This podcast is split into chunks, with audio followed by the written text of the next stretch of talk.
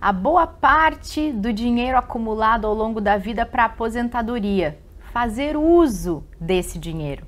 Mas qual a melhor maneira de otimizar aquele recurso que você poupou e aproveitar o tempo que você vai ter de sobra para fazer o uso dessa renda? É sobre isso que a gente fala hoje no terceiro episódio dessa série sobre aposentadoria, sobre esta fase depois do acúmulo, ou seja, o uso fruto. Vem com a gente que o episódio está começando.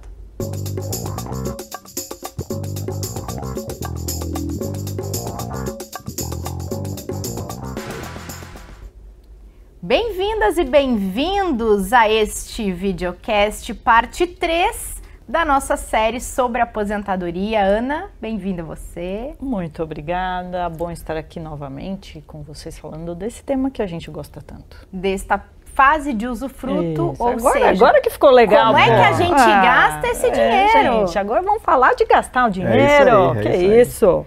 Bem-vindo, Martim. Puxa vida, muito obrigado. É um prazer. Essa série para mim está muito, muito interessante, né?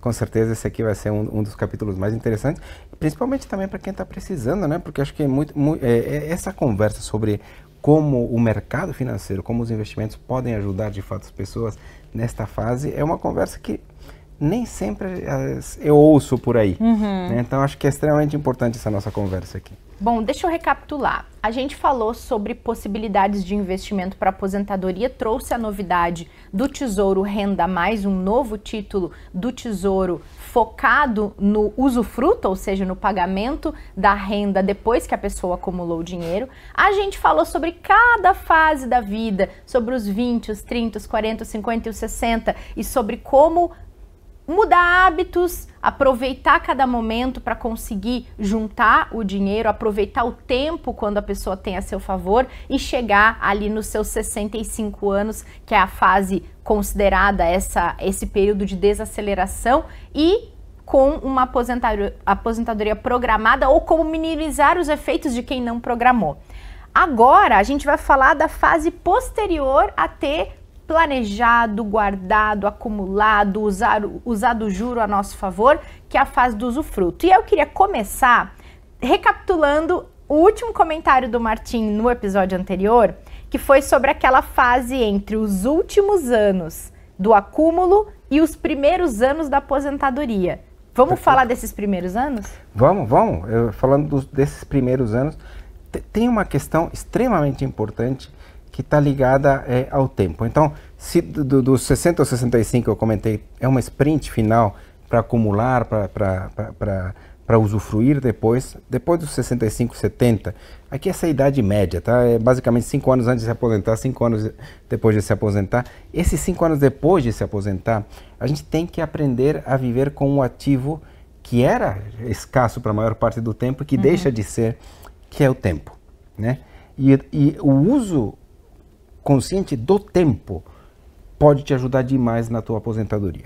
Né? Você vai ter tempo para fazer coisas que você não tinha antes. Até para fazer cinco viagens por ano. Uhum. Só que se você ficar fazendo cinco viagens por ano de turismo, provavelmente teu planejamento financeiro não vai aguentar. Né? É, então você precisa aprender a usar de uma forma consciente esse tempo. Criar hobbies ou atitudes, ou até trabalhos, alguns deles remunerados, que não onerem e não custem tanto. É muito importante essa reeducação né? É, sobre o uso do tempo. Então, esse é um ponto importante. Gosto de dizer também, mais uma vez focado na questão do tempo, que aquela frase de que tempo é dinheiro é, vale muito na fase de acúmulo, né? Tipo, sei lá, eu preciso de tempo para ir gerando dinheiro, juros, mas época de trabalho e tudo mais. Eu acho que aqui é uma igualdade, mas a gente pode inverter aqui. Falar que é, dinheiro é tempo. Né? Dinheiro é tempo, é tempo para você que você consegue construir a sua liberdade, sua independência num horizonte temporal. Né? Se você conseguiu aquele dinheiro, você sabe que você tem independência e liberdade durante um tempo longo, porque o dinheiro vai te cobrir dessa forma, ou também que ele vai permitir com que você use o teu tempo de uma forma mais interessante, sem tantas restrições, né? Então, se de algum momento a gente fala que tempo é dinheiro, eu diria que daqui, né, na fase do usufruto, a gente pode inverter essa, essa igualdade para fazer assim. Então, acho que é, é, é por aí, Renata.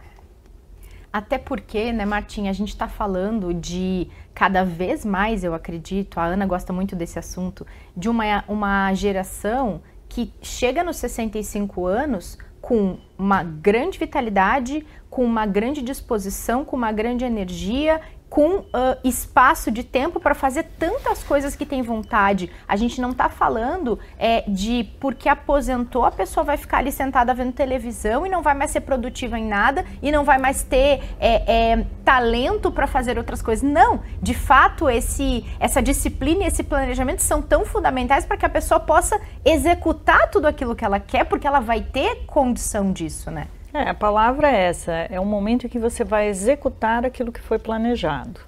E aí o cuidado é que essa execução não fuja muito deste planejado, que é o exemplo que você trouxe. Você tinha ali uma reserva que te permitia fazer viagens, tá bom, mas se você exagerar nessa sua linha da, da estratégia, você pode comprometer outras coisas que você tinha planejado. Acredito que seja essa fase de você executar tudo aquilo que você né, pôs no papel e que você se disciplinou a fazer ao longo de toda a vida. É, o cuidado ali é, é, de fato como você vai fazer o uso desse tempo, como você vai usar os seus recursos, porque a gente comumente ouve no mercado e é muito mais fácil a gente ser é, acessado ou convocado para juntar dinheiro, né? Então a gente já fala sempre, você tem que gastar menos do que você ganha, você tem que guardar um percentual dos seus recursos. Falamos aí nessa série a respeito disso, o, o, que é mais eficiente em cada fase da vida, mas pouco se fala é, do uso desse dinheiro que precisa ser tão estratégico quanto toda a outra fase que a gente já falou aqui. É, então, para mim, é você é, seguir mais à risca aquele plano que você é, se propôs, né? E você é, cuidar, continuar ser diligente, mas agora você vai ter um fluxo a menos, né? A, uhum. a entrada não vai existir ou ela vai ser bem escassa e você só vai ter a retirada. Já falei aqui outras vezes é, de uma disciplina muito interessante também, que se fala pouco no Brasil, e eu, toda vez que eu tenho oportunidade eu falo disso também, que é a, a gerontologia financeira. É, a primeira vez que eu ouvi esse termo foi no Japão, num evento em 2017, 2018, se eu não me engano. É, e que essa é uma disciplina que, apesar de muito nova, pouco se falar, já é uma coisa que já foi né, construída e pensada aí no final da década de 80, que é uma área aí que é, leva em conta vários aprendizados da biologia, da sociologia, é, da demografia, e essa disciplina ela é destinada justamente a entender a riqueza ao longo da vida. E uma coisa importante, e acho que essa série trouxe né, o que, a gente falou aí ao longo da vida, esse momento ela também tem uma, um fator que é muito relevante, que é o contexto no qual você vive. Então, é, a condição financeira dos seus filhos, a condição financeira dos seus pais, a sua própria condição financeira. A gerontologia financeira, ela não olha apenas o indivíduo, ela considera todo o seu contexto, o contexto e as necessidades do indivíduo, mas também isso dentro da família. É, por quê? Porque o que a gente vê muito hoje, e profissionais da saúde costumam é, trazer, que a longevidade ela está trazendo só benefícios, obviamente, mas uhum. ela deixa a vida um pouquinho mais desafiadora para quem chega nessa fase do uso do dinheiro. Por quê? Porque nós vamos viver mais e a gente não sabe o quão mais, mas a expectativa de vida ao nascer vem, vem aumentando. E o que tem acontecido é que os nossos pais estão se tornando mais, mais longevos. E se eles não, forem, não, não tiverem sido dirigentes né, e, e previdentes na sua vida financeira, a gente está falando de que essa execução do plano de quem está aí nos seus 60, 60 e poucos anos, começando a usar, usar, o seu dinheiro, parte dele vai ser destinado a ajudar o seu contexto familiar. Inclui os pais. Seja filhos, porque também está tendo aí um evento de que filhos estão morando por mais tempo com os pais, tem pessoas aí, né, dos seus 40 e poucos anos que estão passando desafios em carreira e voltam a morar com os pais, e de pais cuidando do, de pais, né? Então, isso também é um ponto de atenção dentro do, do, do, do uso do dinheiro, né? Da gente calibrar aí o fluxo é, do, da torneira e também do ralo, que a gente já falou por aqui. E se a gente traz essa conversa para o universo de investimentos? A gente falou no primeiro episódio dessa série sobre o novo título do Tesouro, o Renda uh, Mais, que prevê de fato o grande benefício é ele ter uma política, uma prática do período de usufruto. Uhum.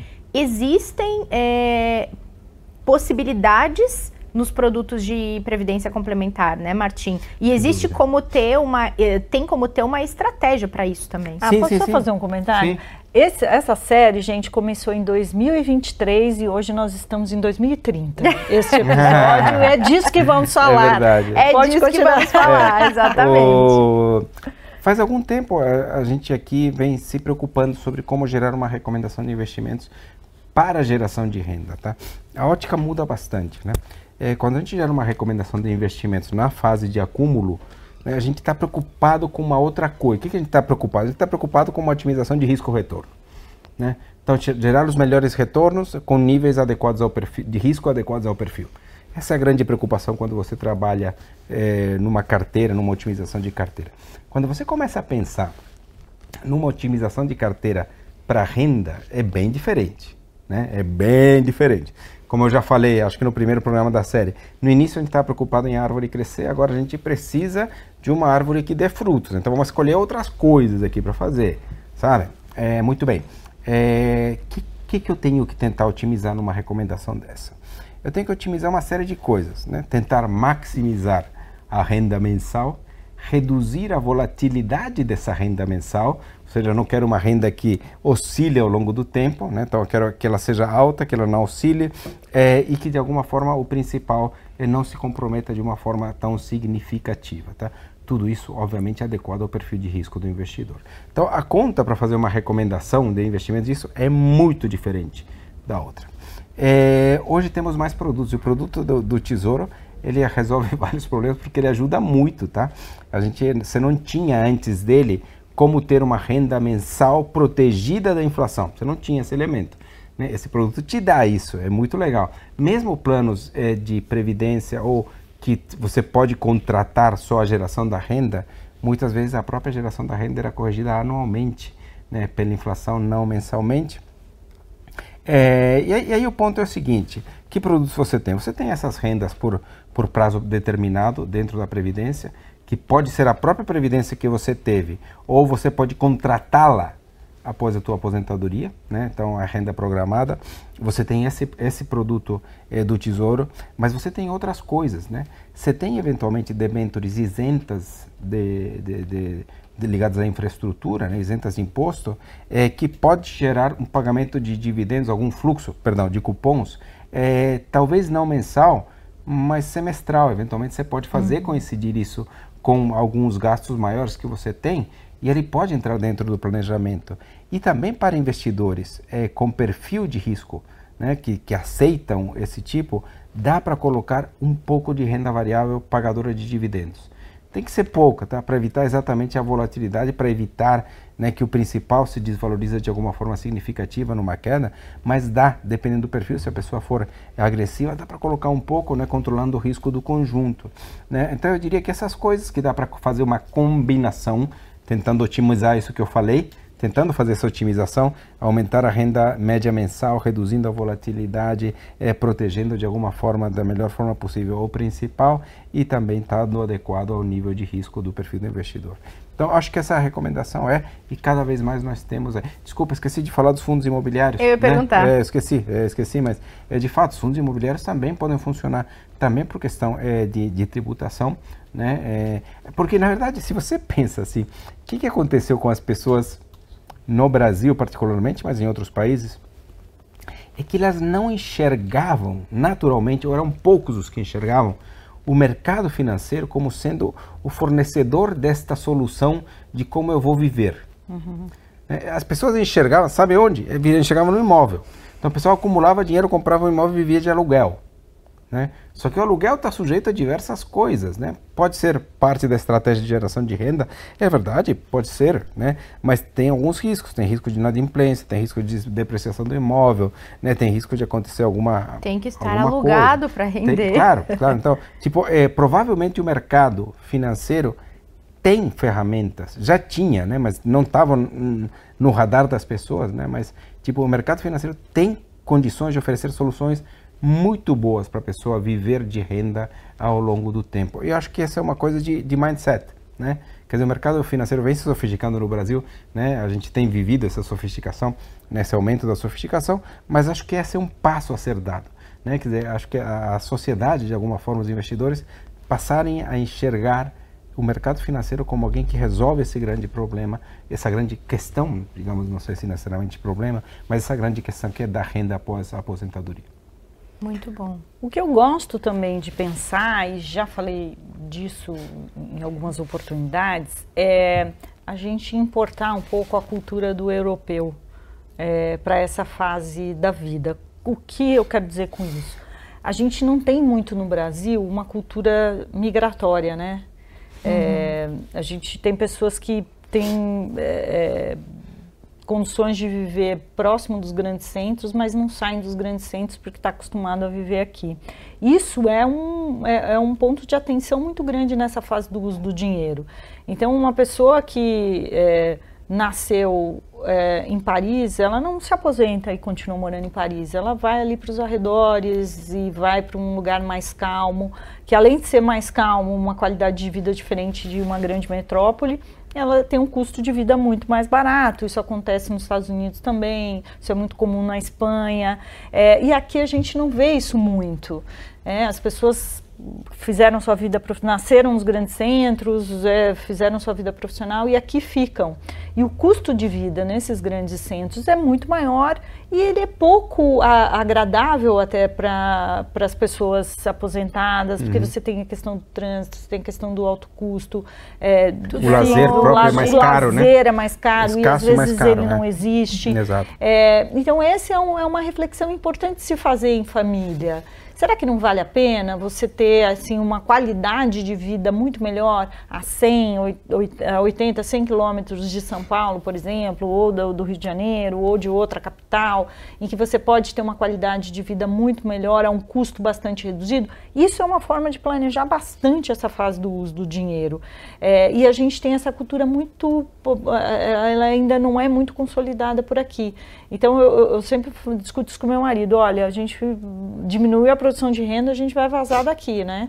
Porque é uma cidade, eu adoro, eu nasci aqui, é, em São Paulo, né, onde a gente está, mas é uma cidade que ela, ela não é uma cidade acolhedora para quem está nessa fase da vida e é uma cidade muito cara, tem um custo fixo que não justifica é, e, e, aí tem aquelas coisas que são bem normais de te ouvir, não, mas eu gosto de ir no teatro, eu gosto de ir no cinema, né? Poxa, mas, é, mas no fim o que a gente quer são as coisas à nossa disposição porque a gente acaba não usufruindo de tudo que um grande centro pode proporcionar, ainda mais nessa fase, por mais que a gente tenha um pouco mais de tempo livre. Né? Uhum. Então, acho que essa também é uma reflexão legal de se fazer. Acho que muita gente tem medo daquela sensação de estar perdendo algo uhum. quando deixa o grande centro, ah. mesmo que faça mais sentido para a vida da pessoa. Tem a ver com a versão a perdas. As é. coisas que você perde parece que dói mais do que as coisas que você ganha. Exatamente. E se você for somar mesmo na ponta do lápis, às vezes você ganha mais do que perde. Uhum. Né? Então, e assim, às vezes o que você pensa que está perdendo, você nem usava. É. Exato, é. exato. É o que ela falou, a gente quer ter tudo à disposição, mas putz, quanto que você usa? É. Quanto que você usa? Né? Não, e tem assim, né, é nesse momento que aí eu não vou me atrever a entrar na área de saúde, que não é a minha, meu, meu campo de domínio, é, mas é muito relevante, né? A, a, minha mãe, ela, ela faleceu, ela tinha 81 anos. E deu para perceber muito, né? A, a, a, fase de envelhecimento dela, em que ela era uma mulher independente, ela sempre trabalhou, ela cuidou sozinha dos filhos boa parte da vida. E quando você vai envelhecendo, você já sente naturalmente você perdendo uma série de coisas. Você fica com uma mobilidade mais difícil, por mais como você disse na introdução, há uma vitalidade muito maior, né? Falam que os os 60 são os antigos 50 e por aí uhum. vai, a gente ganhou uma década de vitalidade né, nesse sentido é, você vai perdendo outras coisas mesmo, às vezes o convívio social, por isso que o capital social é tão importante também é, de ser é, cultivado ao longo da vida para que ele seja bastante é, é, né, acessado nessa fase é, de aposentadoria. você perde a autonomia muitas vezes da das suas decisões, então por mais que você tenha até a condição financeira, às vezes você não tem toda a tua autonomia para tomar mais as decisões como você tomava antes. Então a gente já sente que a gente vai perdendo uma série de coisas, mas é um momento bastante importante. Por isso a gerontologia fala que não dá para olhar, é, a gerontologia financeira fala que não dá para olhar o, o, indivíduo de uma maneira absoluta, mas sim ele inserido dentro de um contexto. É discutir isso com a família, porque às vezes você mora num imóvel que ele poderia ser menor, uhum. né? É, Até por uma questão de é, não só de custo-benefício, mas de melhor aproveitamento e mais segurança. Mais segurança, é. Às vezes é, você mora num imóvel que ele tem muita escada e você precisa de um uhum. imóvel térreo, mas isso é uma construção que precisa ser feita e de entender que isso não é uma perda, isso é uma reorganização uhum. para uma nova fase da vida em que você vai estar tá executando um plano que você construiu ao longo de toda uma vida. Mas se essa execução não levar em consideração coisas simples que podem ser mudadas, né? É, às vezes você precisa de 10 para viver em São Paulo, e a 50 quilômetros daqui você precisa de 50. Então imagina o, o, quanto você dá mais longevidade ao teu patrimônio se você fizer esses ajustes, não olhar isso como uma perda, mas sim como uma forma de ressignificar o seu entorno, de simplificar a sua vida, de realmente cultivar aquilo que é mais essencial para que o dinheiro tenha mais, é, dure mais. Né? Não é um retrocesso, né, necessariamente. É. Não precisa mas ser é. tratado como um retrocesso. É um progresso, inclusive, né? É, em que a gente está tendo. Porque o pior é você ter que fazer tudo isso porque você tem que fazer tudo isso. Exato. É diferente da, da, de você poder escolher ah. você simplificar sua vida, você morar, morar num imóvel menor, você talvez sair de um grande centro ou se afastar das regiões mais caras do, do lugar onde você mora. Então, na verdade, você está escolhendo fazer todas aquelas mudanças no seu, na sua vida. E isso é menos dolorido, né? Quando você aí o teu dinheiro acabou e você vai ter que fazer. Aí a gente é vai, é, aí a gente vai trazer à mesa coisas que são muito mais severas é. para se lidar, né? Isso aqui me traz é, a discussão que está vinculada aos produtos de investimento, a discussão da, da independência, né? É, é, quando a gente estava montando a nossa ideia de como devia ser uma conversa de, de assessoria para aposentadoria, a gente chegou à conclusão de que tem alguns valores que o dinheiro, os investimentos podem acabar trazendo, que está muito ligada a essa questão da independência e essa independência que é composta por dois fatores, né? um que é a liberdade e outro que é a segurança. Né? E esses dois fatores é bom que andem juntos, né? porque a liberdade sem segurança é meio que limitada, né? Posso fazer alguma coisa, mas se der algo errado, a liberdade sem segurança meio que quase que não funciona. E a segurança sem liberdade é meio que um presídio, né? Também, uhum. tipo, você não quer exatamente isso, né? Então, é a gente dividir os investimentos nesta fase em, em duas partes, uma que fornece segurança e uma que fornece liberdade. A parte que fornece segurança é aquela parte mais estável da sua renda que precisa ser gerada. E aí, basicamente, é o INSS, mais uma renda é, programada de previdência que te dá um valor fixo, e certamente o produto do Tesouro deveria estar aqui também. E esses investimentos, que portanto têm pouca volatilidade na renda, deveriam cobrir teus gastos fixos. Alimentação, saúde e moradia. Te dá a segurança do exatamente, conforto nessa exatamente, fase. Exatamente. Né? Então, custos fixos cobertos por coisas de renda extremamente estável. Segurança. Né? É, outros investimentos podem ter algum tipo de nível de risco. Uhum. Né? Controlado, de acordo com o perfil, de acordo com o momento de vida, mas de, de fato poderiam ser coisas um tanto mais líquidas, né, que poderiam eventualmente, num caso excepcional, serem resgatados para você utilizar para algum objetivo ou para um imprevisto, inclusive, né? É, e aí você poderia compor com aquela carteira que a gente falou, né? De eventualmente fundos imobiliários, eventualmente é, ações, dependendo do perfil e coisas desse tipo. Essa combinação teria uma característica de mais líquida, do que a outra parte da segurança. Então, a segurança é composta por esses ativos de, renda, de geração de renda estável e essa outra parte que gera renda também, sim, mas para coisas que não são exatamente tão essenciais. Essa e é uma aí entra na boa. liberdade. E aí entra na liberdade, na escolha que você pode fazer com aquilo ali. Que legal. Lacrou, Muito né? interessante. Né? Lacrou. Achei disso, que gente, fechou bem. Eu não tenho nem o que dizer não. depois dessa, dessa abordagem. Acho que faz completamente sentido para quando a gente pensa nessa fase. E outra, né?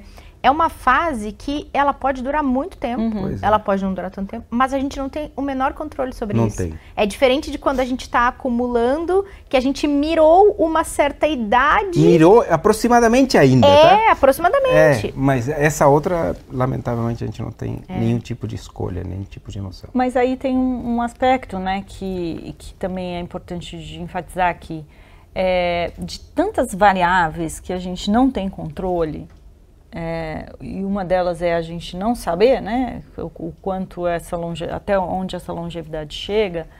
Existem tantos outros fatores que precisam ser cuidados Sim. que a gente, é, se a gente olhar, mesmo quem faz tudo direitinho, é, a gente corre o risco de ter alguma questão de saúde, Claro, claro. alguma alguma perda cognitiva. né? Me lembro de ter participado de um congresso em que um geriatra disse, ele falou, olha, se eu passar aqui uma linha no meio desse auditório, metade dessa, desse público aqui vai ter algum grau de demência e que vai limitar as suas plenas, eh, a sua plena faculdade de, de, de decisão. Então existem tantas variáveis que são incontroláveis, mas se tem uma que a gente tem um pouco controle maior, né? Se tem um controle maior, é a variável financeira. Ela vai ser uma questão a menos a ser endereçada lá na frente, porque são tantas as variáveis que não vão estar no nosso controle, mas essa a gente sabe que ela vai ser uma- um item a menos que vai eh, precisar ser encarado lá na frente. Então a gente pode eh, ter uma alimentação saudável, mas isso não é garantia de que a gente não vai ter alguma questão lá na frente. A gente pode praticar atividade física, a gente pode montar quebra-cabeça para evitar a gente ter né, algum, alguma perda cognitiva. A gente pode fazer tudo que não é garantia de que a gente vai chegar no mesmo lugar, porque a velhice é heterogênea. Por mais que a gente faça coisas, a gente, cada um vai chegar em um lugar lá na frente. Mas a variável financeira a gente sabe exatamente como a gente vai chegar se a gente fizer esse planejamento que a gente discutiu aqui, né, nesses três episódios, e a gente executar bem esse plano Ah, lá na perfeito, frente. eu acho, acho Lacrou super parte legal. 2. É, porque de fato, e e essa parte financeira para mim tem que é mais controlável, tem duas componentes. A primeira componente é bons hábitos de consumo, portanto, bons hábitos de guardar dinheiro durante toda a fase de acúmulo, né? É, e mesmo depois, né? Ou seja, gastar conscientemente de- depois. E a segunda parte que está muito ligada a como escolher os investimentos, onde aplicar, que investimentos vão te servir e são os ideais para cada uma das suas fases, né? A primeira é muito individual, né? Ou seja, quanto eu consumo e quanto eu guardo é muito de um esforço individual. A segunda parte é uma coisa individual, mas está ligada a conhecimento e está ligada à assessoria.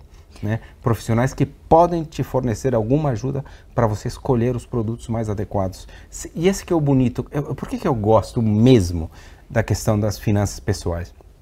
É porque, é, quando bem feitas, são as finanças, que é uma coisa meio dura, o mercado financeiro, muito quantitativo, mas quando a gente leva isso para resolver so- problemas das pessoas, ela se torna extremamente rica, extremamente bonita, né?